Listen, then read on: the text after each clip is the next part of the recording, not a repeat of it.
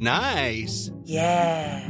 What you're hearing are the sounds of people everywhere putting on Bombas socks, underwear, and t-shirts made from absurdly soft materials that feel like plush clouds. Yeah, that plush. And the best part? For every item you purchase, Bombas donates another to someone facing homelessness. Bombas. Big comfort for everyone. Go to bombas.com slash ACAST and use code ACAST for 20% off your first purchase. That's bombas.com slash ACAST. Code ACAST. Espera un poco, un poquito más para llevarte mi felicidad. Lágrimas, la palabra fiel de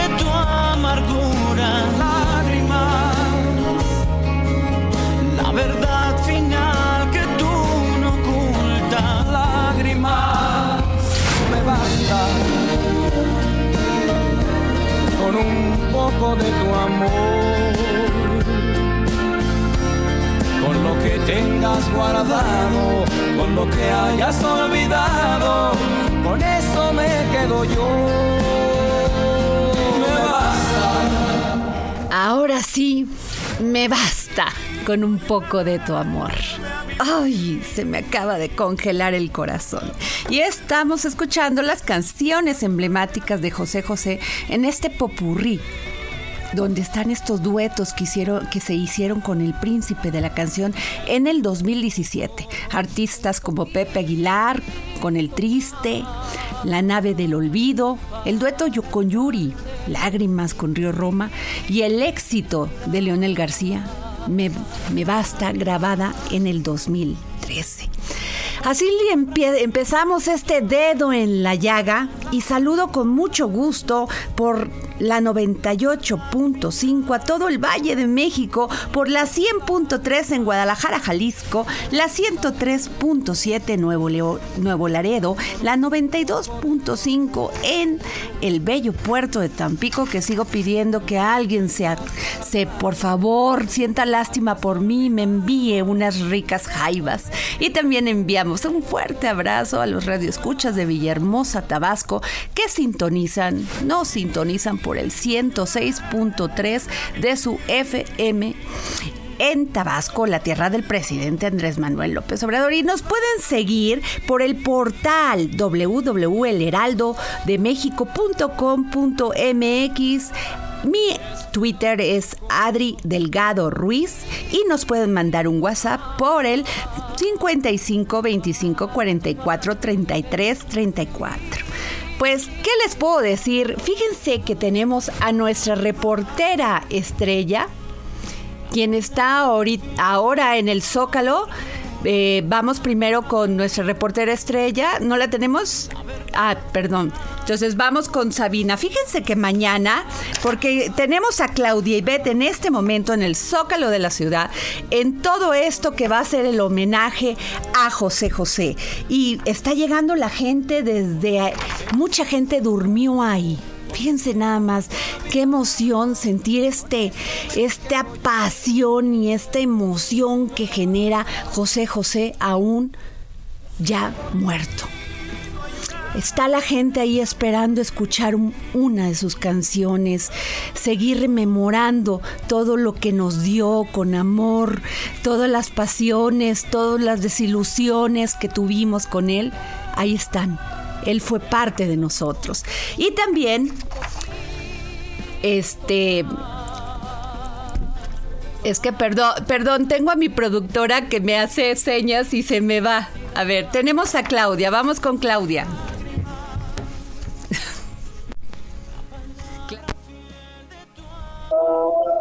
Claudia Adriana, muy, buena, muy buenas tardes, Adriana. ¿cómo vamos, Claudia Ibet? ¿Cómo, cuéntanos todo lo que está pasando en el Zócalo de la mucho ciudad. ambiente, Adriana, mucho ambiente aquí en el Zócalo Capitalino. Pues en punto de las 6 de la tarde va a iniciar este homenaje póstumo a José José. Eh, va a haber un gran repertorio de artistas. Le quiero comentar a todo nuestro eh, auditorio que va a estar Pandora, Yuri, Patti Cantú, Mijares, la Sonora Santanera, Dulce, José Joel, eh, Napoleón también. Entonces creo que la verdad el ambiente aquí es muy festivo. Vemos a mucha gente con fotografías, con discos, con LP, eh, intercambiando anécdotas, Adriana. Un muy bonito ambiente el que se está viviendo. Pero creo que tenemos algunas entrevistas contigo, Claudia. Así es, así es, Adriana. Me di a la tarea de platicar con algunas de las personas que llegaron más temprano aquí al Zócalo Capitalino. Nos comentan que desde las 9, 10 de la mañana, pues ya estaban haciendo fila. Vamos a escuchar al señor Juan Narváez, que además eh, pues uno de los fanáticos que venía caracterizado con corbata de moño, con su saco, pues intentando este eh, rendir tributo al ídolo José José. Vamos a escucharlo. Buenas tardes, ¿cuál es su nombre y a qué hora llegó a este evento? Mi nombre es Juan Nava, llegué desde las 10 de la mañana y pues este evento es un evento especialmente para José José aquí en el Zócalo Capitalino y pues va a estar muy bonito, los esperamos a toda la gente bonita que nos está escuchando, que nos está viendo. Platíqueme, veo que viene caracterizado, que trae aquí algún, algunos objetos. Sí, esa es una pancarta que hizo mi hermano Pedro, eh, mi hermano Pedro eh, se tardó más o menos como cuatro horas en hacerla, yo le ayudé y pues es una pancarta especialmente para José José. ¿Qué contiene? ¿Qué contiene? ¿Qué contiene? Que contiene una, un LP eh, de 1982, un LP de José José que me lo autografió con el nombre de Juan Nava. Qué padre, Claudia. ¿Y quién más? ¿A quién más has visto por ahí? Cuéntanos quiénes, o sea, ¿Qué edad ronda por ahí? Porque si somos así congruentes, rondarían así como por mi tirada, Claudia. ¿O ves pues, jóvenes? Pues, fíjate que, fíjate que sí, Adriana, vemos a mucha gente, pues más o menos de entre los mayores de 30 años. Bueno, eso lo dices tú porque eres millennium, como mayores. Qué barbaridad contigo. Me, me, refiero que arriba de los 30 años. Eh, vemos gente de, de 30 años para arriba realmente. Hay mucha gente también de la tercera edad que traen sus banquitos, que están aquí esperando, que vienen bien abrigados porque además ya se nos viene la lluvia, Adri. Oye, Claudia, ¿y cuánta gente le calculas al hasta este momento? Mira, las autoridades tanto de Protección Civil como la de la de la Secretaría de Seguridad Ciudadana están calculando una afluencia de mil personas aproximadamente. Sin embargo, ¿cuánto? Todavía hay mil personas. No, pues no es nada, Claudia. Está muy vacío, está todavía muy vacío. Todavía ah, tienen oportunidad nuestros amigos que nos están escuchando. Esto va a empezar más o menos a las seis de la tarde en punto y todavía hay mucho, mucho lugar para que puedan venir. Ay, pues ojalá vayan, porque fue un gran, gran esfuerzo de la, del, del gobierno de la Ciudad de México, la Secretaría de Cultura. Lo que pasa es que sí anuncia lluvia. Y si, y si ya estás rodada, pues sí te asusta que te enfermes de una gripita, ¿no? Pero no dejen de ir a este gran homenaje al príncipe de la canción que se va a llevar hoy a las seis de la tarde en el Zócalo de la Ciudad de México. Dime, Claudia. Adri, fíjate que platiqué también con la señora María del Socorro, que además traía una gran colección de discos, autografiados, fotografías. Vamos a escuchar lo que nos dijo. Buenas tardes, ¿cuál es su nombre? María del Socorro del Prado Monterrosa. Platíqueme, ¿a qué hora llegó? A las 9 de la mañana porque sabía que iba a haber mucha gente. Yo quería estar hasta adelante para estar homenajeando al príncipe de la canción, José José. Platíquenos, veo que tiene su camiseta, su bandera, su pancarta. Todo, todo lo preparé todo bien. Este, quiero que sepa que José José está en nuestros corazones. José José está con México. México está con José José.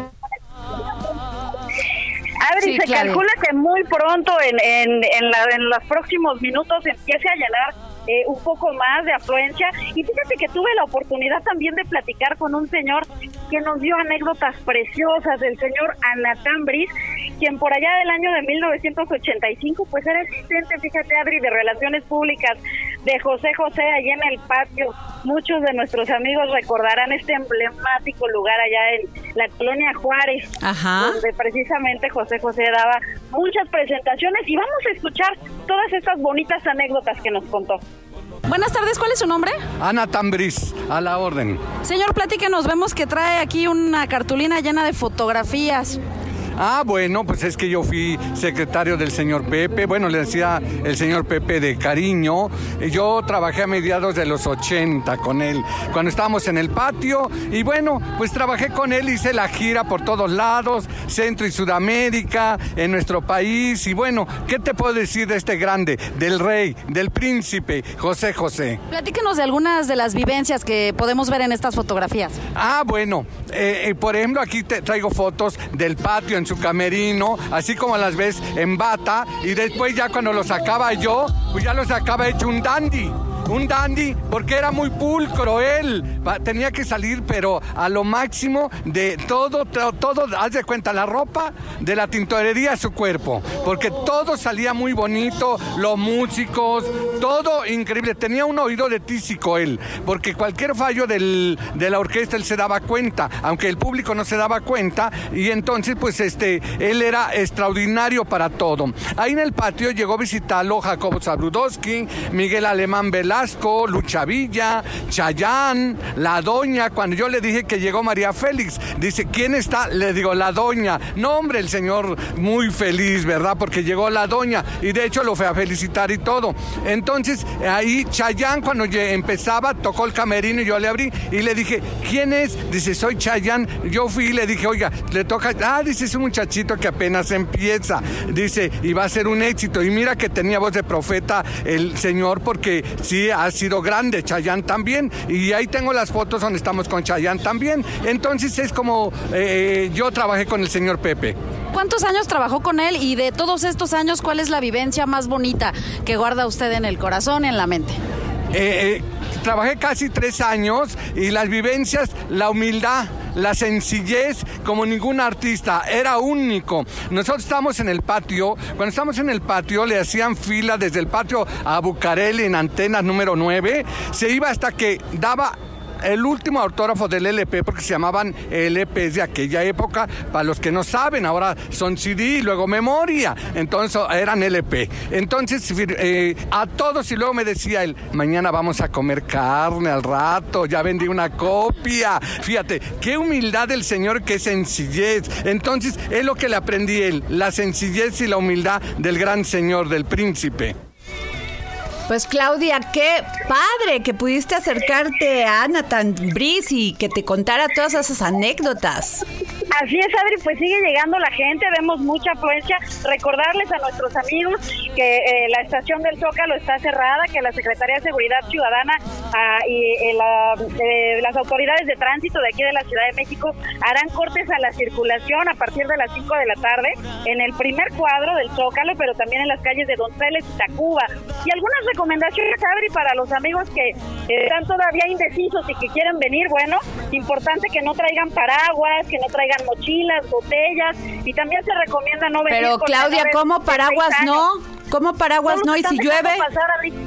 ya sé, están aquí llegando con impermeables. Porque ah, con impermeables. operativo por, ah, por, la, por las puntas de los paraguas, precisamente para resguardar la ah, seguridad de los entendemos, por seguridad. Eh, Así es, y hay un hay un operativo con aproximadamente 200 policías, tanto preventivos como eh, auxiliares. Ok, Claudia, pues muchas gracias. Voy a estar aquí atenta a tu llamada, si nos tienes más novedades, y vamos a estar aquí poniendo el dedo en la llaga, Claudia. Un placer, Adri, claro que sí. Y por favor, estas fotografías que comentaba que este Claudia Ibet, las pueden este, checar en mi Twitter, que es Adri Delgado, arroba Adri Delgado Ruiz por favor. Y bueno, fíjense que mañana se estrena un gran programa especial en ADN 40, bajo la dirección del señor Luciano Pasco.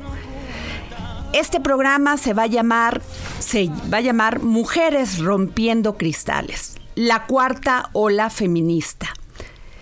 ¿Quién va a estar? Pues Imagínense, Sabina Berman conduce y va a tener una mesa de discusión con la secretaria de la Función Pública, Irma Heréndira Sandoval, la directora de Notimex, San Juana Martínez, y la diputada Tatiana Cloutier. Y tenemos a Sabina Berman en la línea. Sabina, buenas tardes. Buenas tardes, Adriana, ¿cómo estás? Muy bien, Sabina, pues cuéntanos de este proyecto maravilloso. Nadie, Bueno. nadie había juntado mujeres tan talentosas para hablar de estos temas de una manera abierta y real. Pues mira, se te ocurrió a ti, yo te dije que sí, que hagámoslo y este estamos eh, iniciando la cuarta ola feminista eh, que viene con un poder impresionante y era justo que lo tratáramos como el tema especial que es, un tema que mueve el mundo no solo de las mujeres, sino de los hombres, ¿no? De la población entera.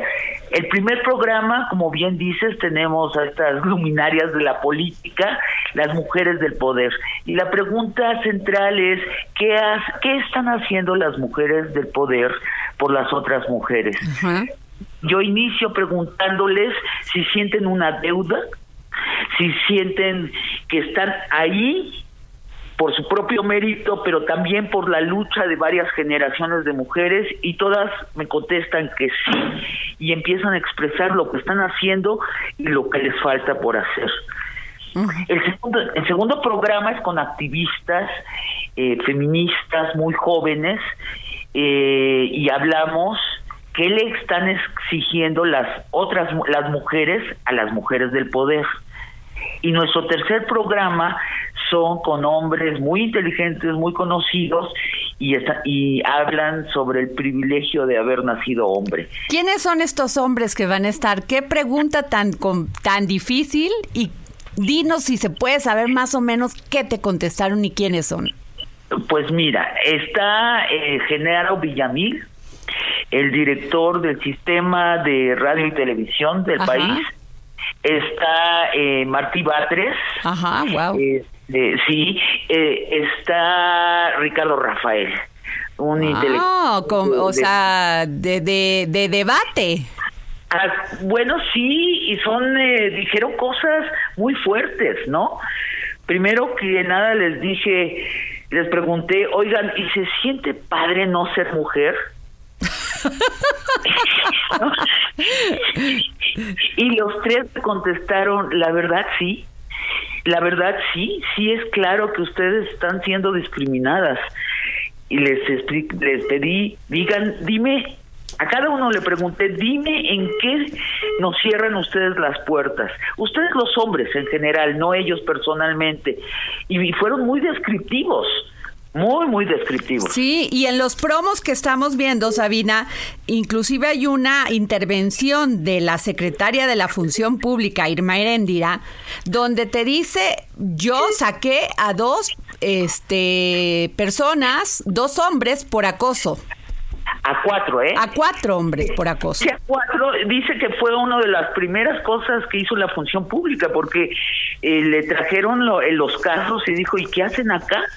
¿Por qué están acá? Son acosadores de mujeres. Y también habla de, que- de cómo ha abierto una plataforma para que las mujeres de la, que trabajan en el gobierno delaten el acoso, el maltrato, la discriminación, las violaciones y habla de 400 casos que a los que ya se les ha dado curso legal. Pues, Fíjate, cosas que no salen en los periódicos. No, y que lo vamos a discutir en ADN 40. Porque nuestros perio- a nuestros periodistas hombres les parece que los temas de mujeres son temas secundarios. Entonces teníamos que las mujeres abrir un espacio especial para darle el lugar que merece estos temas, que son temas de Estado. Nosotros somos la mitad de la población y lo que nos pasa le afecta a la otra mitad de la población también, entonces son temas de Estado. Y así fueron tratados en estos tres programas. Pues qué bueno, Sabina. Esto se va, se va a transmitir mañana por ADN 40 a las 7.30 de la noche. Así es. 19.30 horas. No lo dejen de ver porque realmente sí es un hito en la televisión mexicana. Mujeres talentosas, mujeres empoderadas discutiendo los temas que no se quieren decir.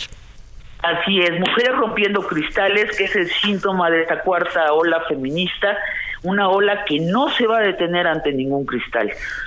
Muchas gracias, Sabina, por haber estado aquí en el dedo en la llaga.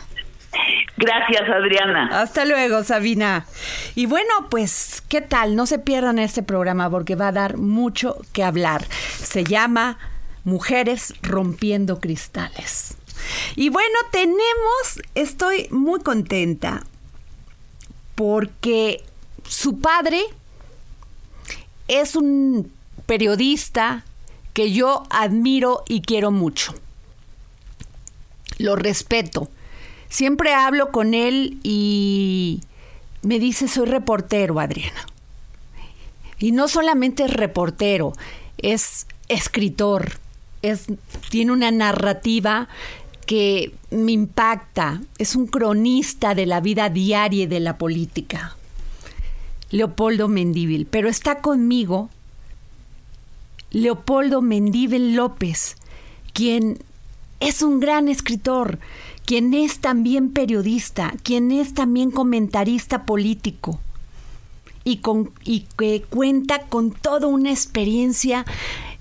¿Cuántos libros tienes, Leopoldo? Bueno, Adriana, tengo seis libros, pero primero que nada, qué honor estar aquí contigo. En el dedo de la llaga, yo soy tu fan y estoy súper feliz y agradecido de poder estar aquí. Y déjame decirte, tenemos una semblanza tuya. Leopoldo Mendivil López, el escritor mexicano, publicó recientemente su libro Secreto Maximiliano, que más allá de los datos históricos o la recreación de algunos episodios del pasado en nuestro país, esta obra nos conduce hacia los territorios ocultos del segundo emperador de México, nos adentra a la intimidad de Maximiliano de Habsburgo, revela su pasado, secretos, así como las traiciones y manipulaciones de las que fue objeto y el verdadero propósito detrás de su mandato. Ha construido una trayectoria literaria a base de secretos. Entre sus libros ya consagrados como Best sellers están Secreto 1910, Secreto 1929, Secreto R y Secreto Vaticano, así como Secreto 1929, La Consumación y Secreto Biblia. Sus obras se clasifican en la categoría de thriller en la literatura contemporánea. Son narraciones de acontecimientos como la Revolución Mexicana, la fundación del PRI o las conspiraciones que amenazan los papados en el Vaticano. Estudió comunicación en la Universidad Iberoamericana. También es reconocido por su labor para la administración mexicana. Ha trabajado como publicista en la casa Nautilus Group Electra produjo y escribió programas televisivos para la presidencia de la República y participó como conductor en la serie televisiva El Otro México. Su padre es el periodista, columnista y comentarista político Leopoldo Mendíbil Echevarría, quien cuenta con 61 años de experiencia periodística. Honor. Qué honor tener a Leopoldo Mendíbil López. Leopoldo. el honor es mío, totalmente. Gracias, Leopoldo. Cuéntame, has hecho toda tu obra de los secretos. Y aquí tenemos el más, eh, bueno, el que acaba de salir, Secreto Maximiliano. Cuéntame, ¿qué era para qué es para ti Maximiliano? Bueno, para mí Maximiliano es un enigma y siempre fue, ¿no? O sea, los mexicanos vivimos con esta historia muy romántica de que estaban Maximiliano y Carlota en el castillo y que se volvió loca y Juárez como una figura así como un tótem, ¿no? eh, y la verdad es que son muchas leyendas. Entonces yo, yo oía la leyenda, pero la verdad es que, como tú lo decías hace unos minutos, y que se me hizo tan brillante el enfoque, que es, en realidad hubo un, un juego geopolítico en esa época terrible entre Estados Unidos y Europa y México fue un campo de fútbol donde los mexicanos fuimos usados como títeres y algunos ni siquiera se dieron cuenta. ¿Cómo lo seguimos siendo? ¿Cómo lo seguimos siendo? Sí.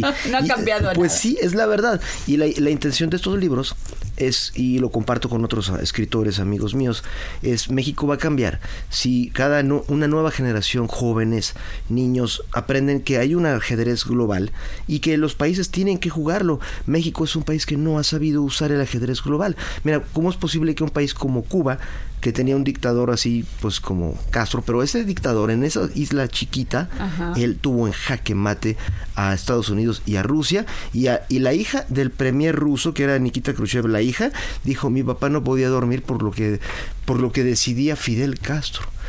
Y en México no hay quienes enseñen esto.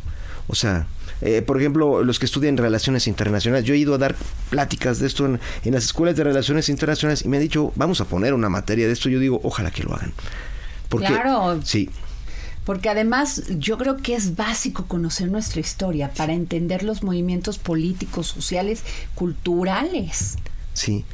Y yo quiero aprovechar para felicitarte por, por tu participación para organizar esto de la cuarta ola de la, del feminismo. Yo quiero decirte aparte que yo trabajé como asesor de una mujer que admiro mucho, siempre admiraré, Patricia Bracho, Ajá. que era integrante de estos movimientos. Yo, aunque soy hombre, también comulgo con eso porque sobre todo somos humanos y tiene que haber libertad. Siempre es bueno saber que uno en estos movimientos y todas estas mujeres que deseamos que otra ola de mujeres venga y se empodere y se acabe las desigualdades, la discriminación, la violencia contra las mujeres. Sí, porque la verdad eso sí es un, residuo de cómo en el siglo XXI, el año 2019 y estamos en eso como, en la, como estuviéramos en Nos queremos ir al corte, Leopoldo, y quiero que entremos directo a Maximiliano, que se, es mucho, muy interesante conocer la historia y no era tan malo como dicen, ¿eh? Así es. Vuelve, por favor, como estés, como sea, que a nadie le importa. Escríbenos al WhatsApp en el dedo en la llaga 55 25 44 33 34 55 25 44 33 34. Heraldo Radio, la H que sí suena y ahora también se escucha.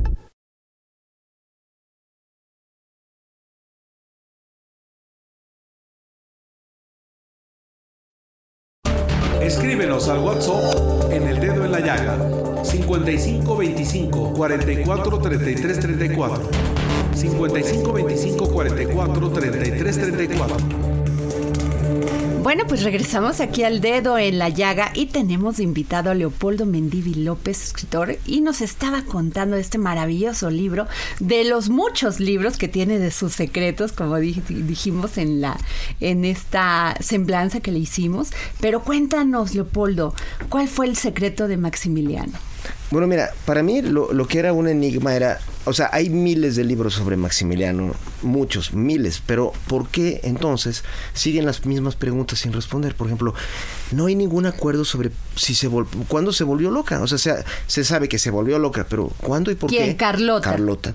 Y, y, lo que pasa es que es muy importante porque cuando ella era emperatriz de México, no la vemos como, bueno, sabes que ella fue envenenada fue envenenada y ella lo dijo por el emperador de Francia. Nadie lo investigó jamás. Y es decir, después ganaron sus adversarios, la República, pero cuando ella fue envenenada y la volvió loca un emperador, ella era la jefa de Estado de este país. A nosotros nos debió haber importado que se investigara. Cuando ella misma, o sea, hay quienes dicen, no, ella estaba loca porque se cansó de vivir en ese castillo. se fue a pedirle clemencia a todo, a todo Europa para que su marido no lo matara. Totalmente. Y además, una, una mujer digna de la cuarta de la cuarta ola feminista porque esta mujer era más inteligente que su esposo y para muchos ella hubiera sido la mejor emperatriz del mundo, así lo dijeron varios, por su carácter y su inteligencia. O sea que cuando ella llegó a Europa estaba en total uso de sus facultades. Además, ¿sabes que fue la primera mujer que durmió en el Vaticano? Sí. Porque le fue a pedir clemencia al Papa y el Papa le va valiéndole, le dijo, pues, pero si quieres quédate a dormir aquí. Sí, es que, es que fíjate, qué terrible, porque ella estaba, el Papa estaba en acuerdo con el emperador de Francia. O sea, era, digamos, realmente era como un juego de fútbol en ese momento. Era Estados Unidos alineado con Alemania y ellos estaban en contra de Francia, España, Inglaterra y el Vaticano. Una guerra mundial querían a México porque ellos estaban, los europeos decían, Estados Unidos se está convirtiendo en un super monstruo que acababa de quedarse con la mitad de nuestro territorio. Para ellos no les importaba México. Ellos decían, se está creando una superpotencia, lo que tú decías hace rato.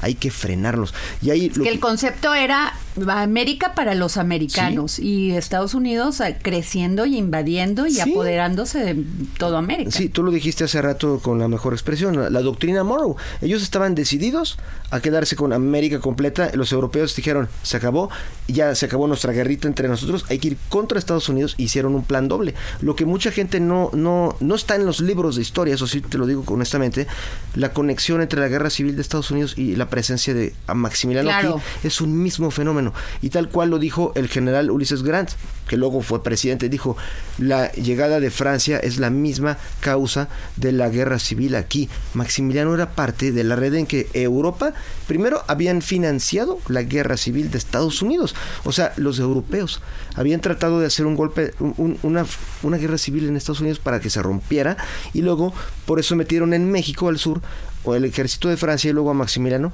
Pobre hombre, a él le tocó ser pues el que pagó los platos rotos. Claro. Sí, pero era el mismo plan.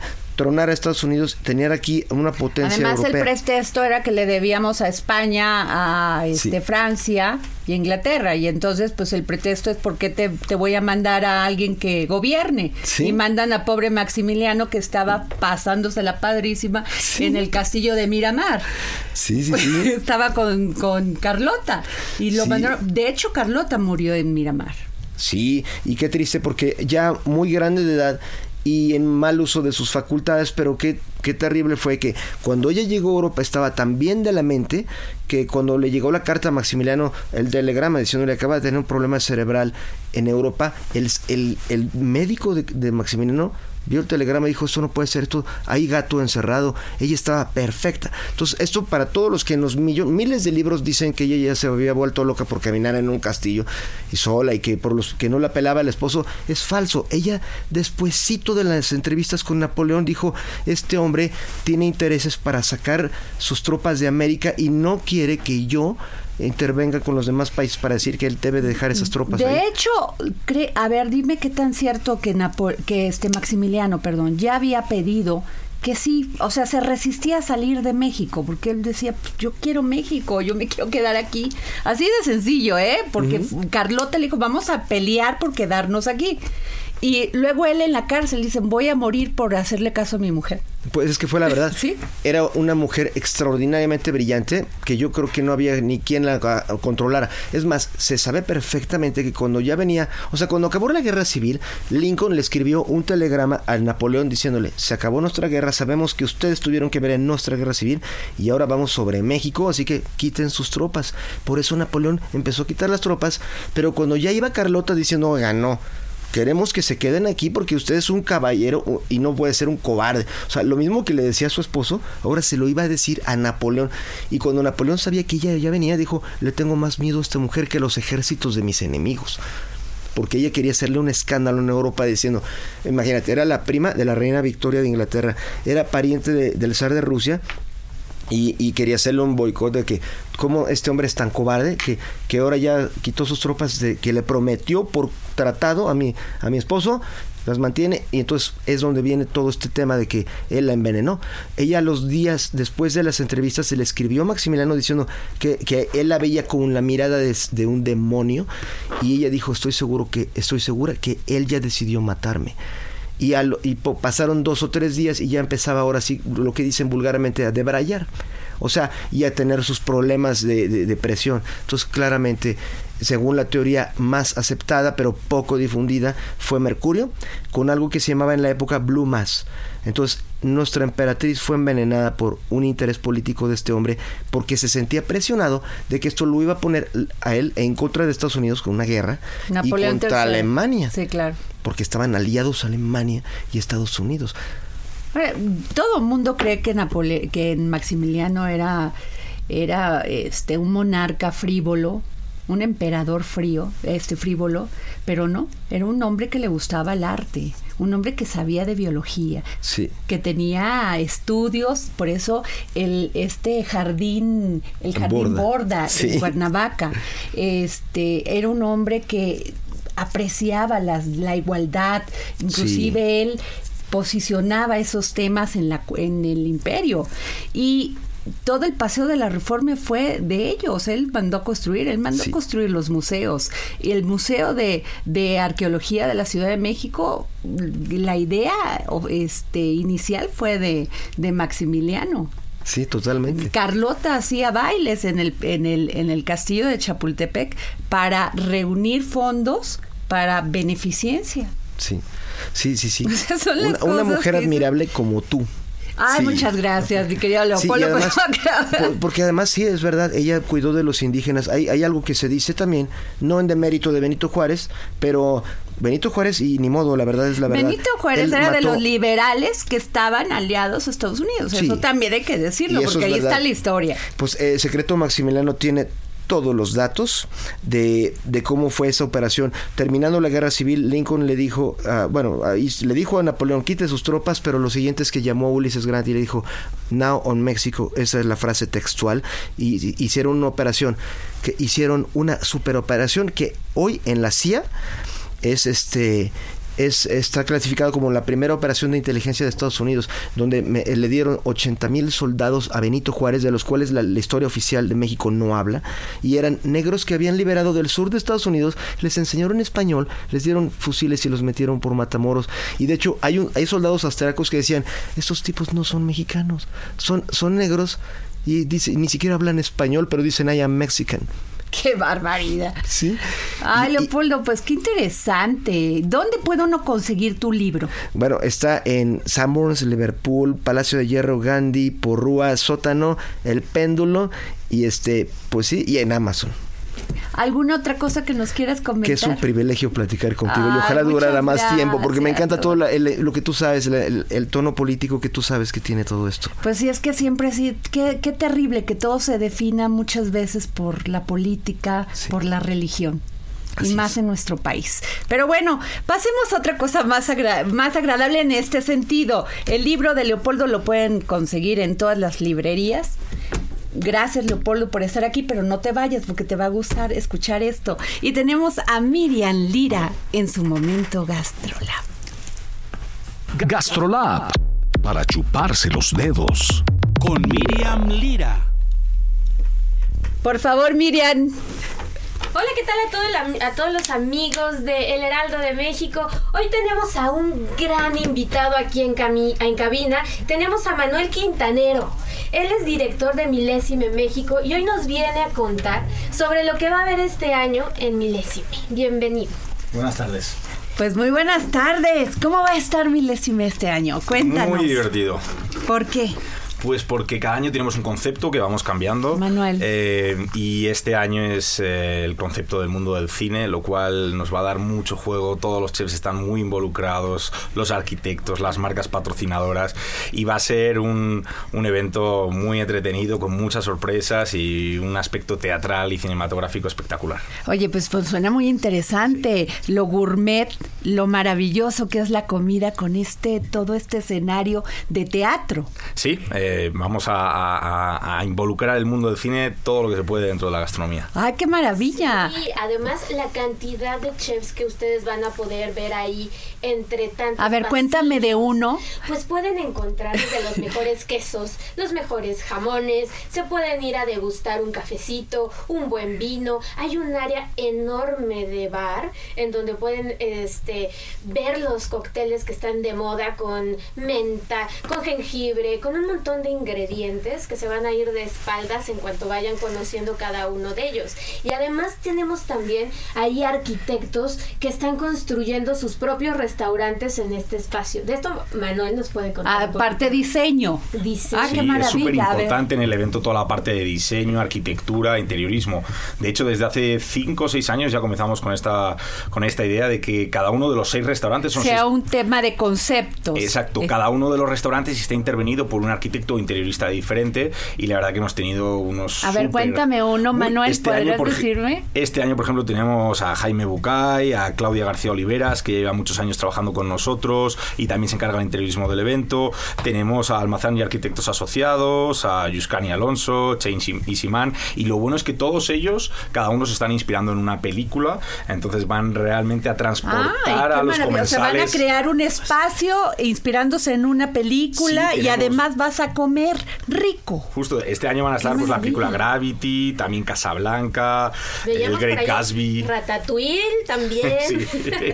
Qué maravilla. Oye, y, y- pero esto se había hecho antes, así con todo, crear un arquitecto, Sí. todo este trabajo Sí, de. desde hace seis años ya llevamos haciendo y la verdad que es... Porque yo fui a uno y sí pasabas por los por los pasillos y veías a los chefs y la verdad con ganas hasta de pedirles un eh, autógrafo Claro. porque son Son superstars, son. Y ¿no? Súper accesibles, que es lo que más buscamos. ¿Quiénes van a estar? ¿Qué chefs famosos vamos van, Pues vamos bueno, a ver en, Milencio? En menú, que son los restaurantes que comentaba, tenemos a Manis Merrota, que viene desde India. Y Tenemos que a tiene Fran- estrellas Michelin. Sí, también. todos tienen estrella Michelin, están entre los Ah, eso es muy interesante. ¿Nos puedes ir- decir, Manuel Quintanero, qué es la estrella Michelin?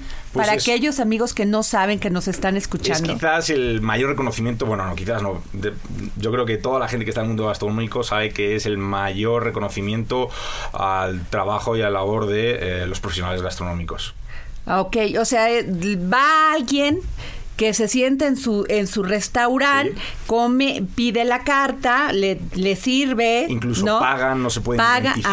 ah, no se pueden es identificar. totalmente secreto. Y le- por eso les ponen ya, se para, le gusta y dice, este merece, este restaurante y este chef merecen una estrella Michelin. Correcto. Y entonces las estrellas van en base a lo interesante y lo casi obligada que es la parada en el restaurante hasta el punto de que tres estrellas significa que merece la pena cualquier tipo de viaje de horas o de días para llegar hasta el restaurante. Imagínate. Como Todo el de Ferran solo Adrià. para ir a visitar. Sí, por supuesto.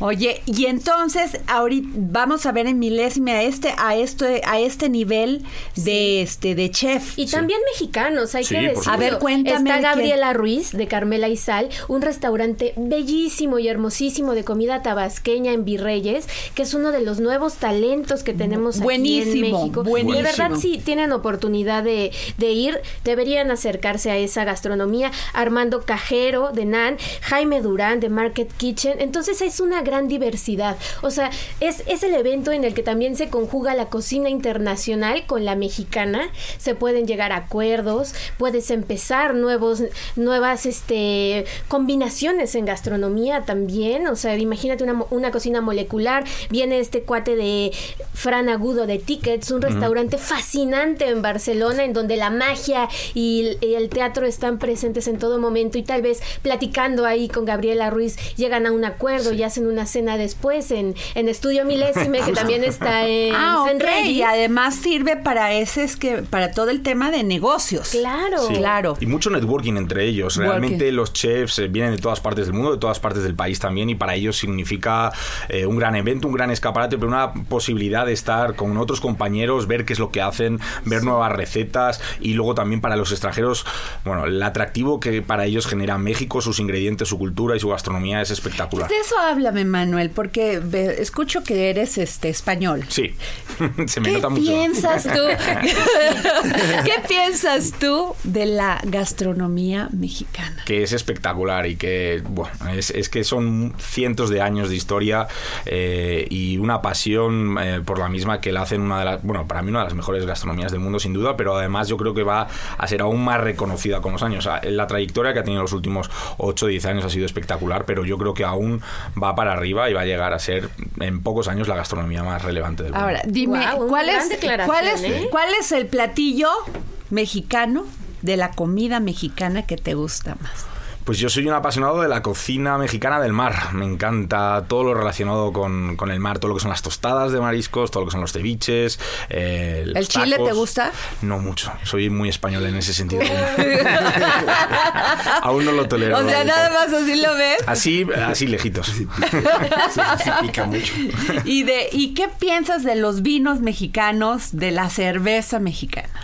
Pues los vinos, bueno, ya llevamos muchos años con toda la tendencia de vinos en el Valle de Guadalupe, pero lo bueno es que ya no solamente en el Valle de Guadalupe, sino que cada vez tienes más estados con nuevas denominaciones y auténticos vinazos, ¿no? Eh, que realmente están llamando la atención mucho en el mundo del vino. Y las cervezas, que es una de mis gran pasiones, eh, también espectacular. Todo, todo, todo el mundo de la cerveza artesana que se está generando y ya tienes la suerte de que casi a cualquier restaurante que vayas de un nivel medio alto, todos ya tienen una, dos, tres y hasta diez cervezas artesanales. Y la verdad que es un gusto Qué porque maravilla, ¿verdad? aprendes cada día más. Y en esta edición de Milésime podemos encontrar vinos mexicanos. Por supuesto. Y va a estar, ¿hay alguna combinación con los grandes escenarios que van a poner los chefs internacionales? ¿Alguna fusión con ingredientes mexicanos tal vez? Sí, en, en los restaurantes, ahí eh, siempre fácil, la mitad de los vinos son mexicanos y los chefs ahí en este caso, este año, eh, no siempre, este año son extranjeros, entonces por supuesto está ese maridaje de platillos internacionales, por así decirlo, con vinos mexicanos. Qué maravilla, Leopoldo, ¿cómo ves? Bueno, a mí me fascina, debo decir, la comida española. Yo amo a la comida mexicana y agradecemos ese cumplido, pero yo digo que para mí Ay, soy no, fanático de la comida es que la española. y aquí en México, déjame decirte que tiene una oferta gastronómica, pero Sí, sí. la comida en comida española, la verdad, no, no les pedimos mucho, ¿eh, mi querido no, sí, sí, Manuel? Pero ahí, ahí- ahí yo me permitiría, yo creo que aquí se aplica esa máxima de que la comida española en España sí sabe diferente. O sea, simplemente yo me acuerdo unas, as- haber comido unas unas olivas de este tamaño. No, bueno. O eso, pues aquí donde Sí. quiera uno ir no hay. O unas anchoas así también. Oye, ¿o te acuerdas, Miriam, que vino el chef eh, que, teni- que cultiva olivas en, Sí, sí, en sí. Hidalgo? Por supuesto. ¿Cómo se llama? Este, tú me debes de recordar que tiene un restaurante muy famoso en Pachuca. Sotero. Aquiles Chávez. Aquiles por Chávez. Que este año también estar que cuando, cuando me dijo que él tenía un platillo y que él cultivaba ol- este, Cierto, olivos, cierto. eh, tenía olivos en, en Pachuca y que además no poquitos, o sea que sí hacía Sí, sí, su, sí. Su su comida, se, tenía esa esa eh, su propia originalidad. Sí. Frescas. Y dije, pero ¿cómo? ¿Cómo fueron a dar allá? Y me dice, pues mi papá y además mucha gente tenemos esa cultura de, del olivo. Y cada vez se va abriendo más la cultura para ir adecuando estos ingredientes, cultivarlos. El tipo de suelo, en, en muchas veces no por estar tan distantes kilómetros y kilómetros, no quiere decir que no se den algunos ingredientes. Claro.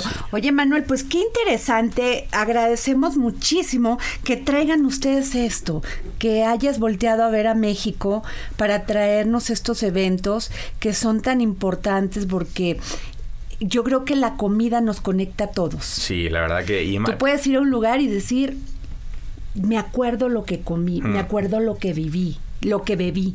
Sí. No, y, y- pero eso además ha tenido, por eso ha tenido una grandísima acogida en México, porque realmente es, es cultura mexicana. Eh, la pasión por la gastronomía, hacer negocios en la gastronomía, la gastronomía en la familia, o sea, es algo que está intrínseco en la familia, en, en la cultura. Entonces, por eso, eh, pues tuvimos este increíble recibimiento ya hace nueve años casi, y por eso, pues yo creo que cada año Milésime sigue creciendo y siendo más importante, pero porque realmente, pues la cultura mexicana eh, es un gran amante de la- de la gastronomía.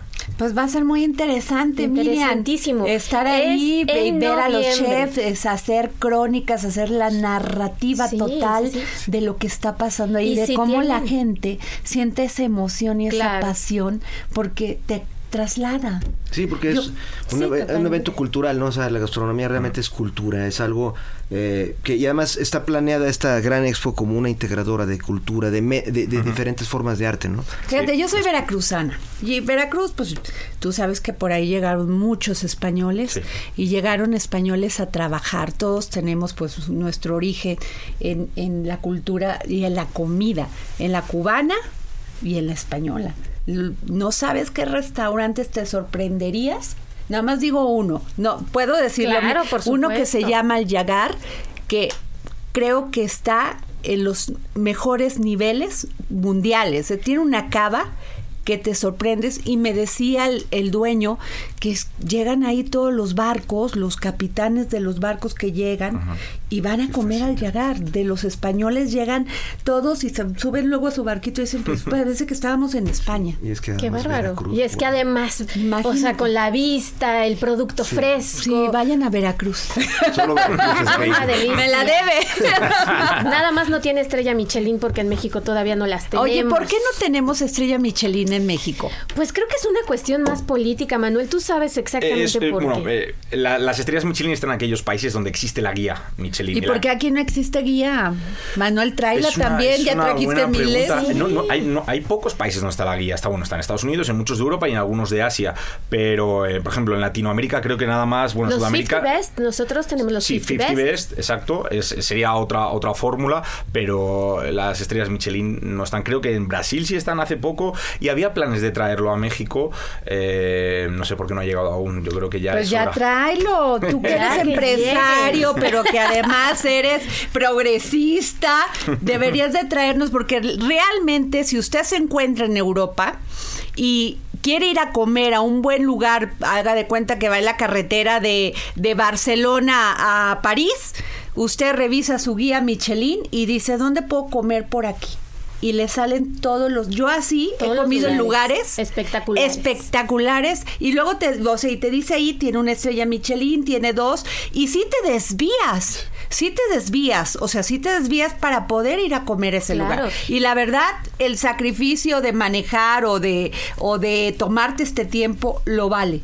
Ojalá tuviéramos en México, porque sí valdría la pena Claro. tener una guía que nos dijera de todos estos restaurantes que tienen, que tienen este nivel gourmet en nuestra comida mexicana. y también de ahí la grandeza de Milésime, porque en pocos pasos haces esos viajes. Sí. Restaurante por restaurante te vas cambiando de atmósfera, de gastronomía, puedes ir de la mexicana a la árabe, a la, Bar- a la de Barcelona, a la de todo el mundo. mundo. Sí, de hecho, ¿sabes cómo le denominan nuestros clientes a esa zona? Que es el, nosotros le llamamos el open bar. Ajá. Nuestros clientes les gusta llamarle Disney World para los foodies. Y realmente es una experiencia así.